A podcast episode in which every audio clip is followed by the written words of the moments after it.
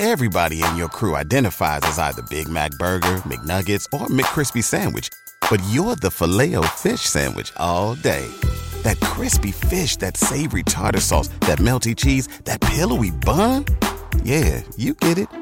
Every time. And if you love the filet of fish, right now you can catch two of the classics you love for just $6. Limited time only. Price and participation may vary. Cannot be combined with any other offer. Single item at regular price. Ba-da-ba-ba-ba. Известный документальный фотограф Влад Сохин с детства любит карты.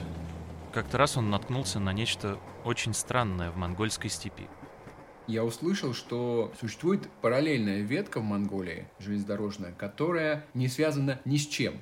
Когда-то давно кто-то мне про это рассказал. Я сидел в Google Earth и просто рассматривал Монголию. Смотрел как раз на эту ветку железнодорожную. И вдруг я увидел на востоке Монголии в спутниковых снимках город какой-то посреди просто вот степи. Причем какие-то ямы там были видны, что-то там добывали. И когда я перевел посмотреть название этого города в обычную карту, там была пустота. Это был Мордай. Секретная советская атомная колония на территории Монголии, где добывали уран для нужд советского атомного проекта. Как и в другие социалистические городки Советского Союза, сюда приехали учителя, врачи, рабочие, инженеры, повара. Здесь они построили новый город для того, чтобы продолжать жить свои простые, особенные жизни. Год был 74-й, где запнулся старший геолог на площадке, что поставил палатку, а потом дом – речка Мордайка, вот 3 метра шириной. Мы туда приезжали, вот когда мы заселились в квартиру, там все было. Мебель, все, все, все. Квартиры были укомплектованы стенкой и всем. Все были дружные, независимо откуда приехали, хоть с Узбекистана, Казахстана, Украины, все жили одной семьей.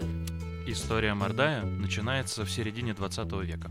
Тогда, на фоне холодной войны, зараженная технологическим оптимизмом советская промышленность вновь пытается раздвинуть человеческие границы. Она запускает космическую программу, развивает кибернетику и стремится овладеть энергией атома. Гигантская свекла, толстые карпы.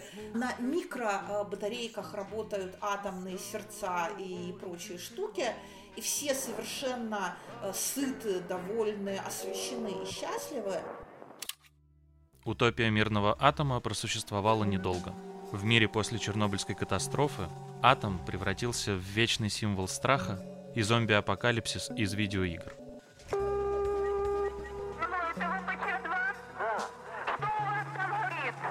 Волгодонске есть атомная электростанция. Пошли новости у нас о том, что там что-то случилось.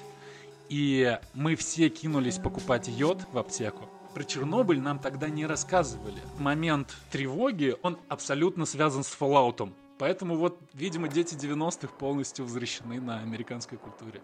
Потому что моя культура со мной не разговаривала. Всем привет! Меня зовут Сергей Карпов, и вы слушаете подкаст «Что случилось с атомной мечтой?». Здесь мы хотим понять, можно ли пересобраться и научиться видеть в поражении что-то, что можно забрать с собой в будущее. Этот подкаст мы делаем вместе со студией Толк. Слушайте нас на любых удобных для вас площадках, а также ищите нас на сайте поля.медиа.